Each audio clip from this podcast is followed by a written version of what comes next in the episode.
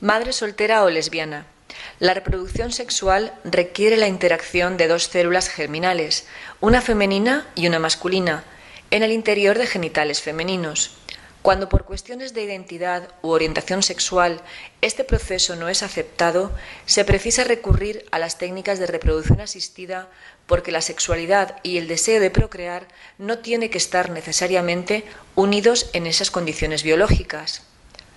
Hoy en día nos encontramos ante situaciones y deseos tan heterogéneos que se requieren respuestas concretas a cada situación.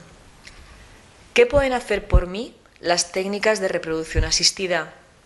En primer lugar, tenemos que saber qué son. Podemos definirlas como el conjunto de tratamientos para lograr una gestación y que requieren de manejo en laboratorio de las células germinales. Sobre cuál o cuáles de ellas puedo utilizar depende del caso y también de las circunstancias. Por ello, es aconsejable una visita de orientación e información donde se dan a conocer no solo los aspectos médicos, sino además los legales, que más adelante mencionaremos. Las posibilidades de éxito dependen del caso. Por ello, es muy inexacto generalizar. Solo tras una adecuada valoración personalizada del caso es posible dar un pronóstico adecuado. Aspectos legales de las técnicas de reproducción asistida en España. Cabe destacarse los siguientes puntos. Según la legislación vigente, la mujer podrá ser usuaria de las técnicas reguladas en esta ley con independencia de su estado civil y orientación sexual. Por ello, se refuerza el derecho de la maternidad en todas las mujeres y, lo que es más importante, no solo por motivos de esterilidad. Así pues, tienen acceso a las técnicas de reproducción asistida sin ninguna limitación siempre que sean mayor de edad y goce de buena salud psicofísica. Mujeres solteras, parejas de hecho, matrimonios. En España se prohíbe expresamente la gestación por sustitución, útero de alquiler.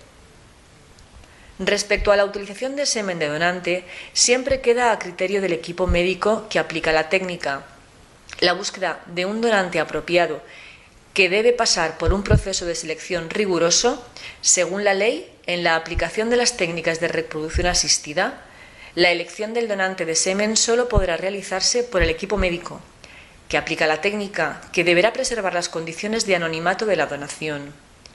En ningún caso podrá seleccionarse personalmente el donante a petición de la receptora. En todo caso, el equipo médico correspondiente deberá procurar garantizar la mayor similitud fenotípica e inmunológica posible de nuestras disponibles con la mujer receptora.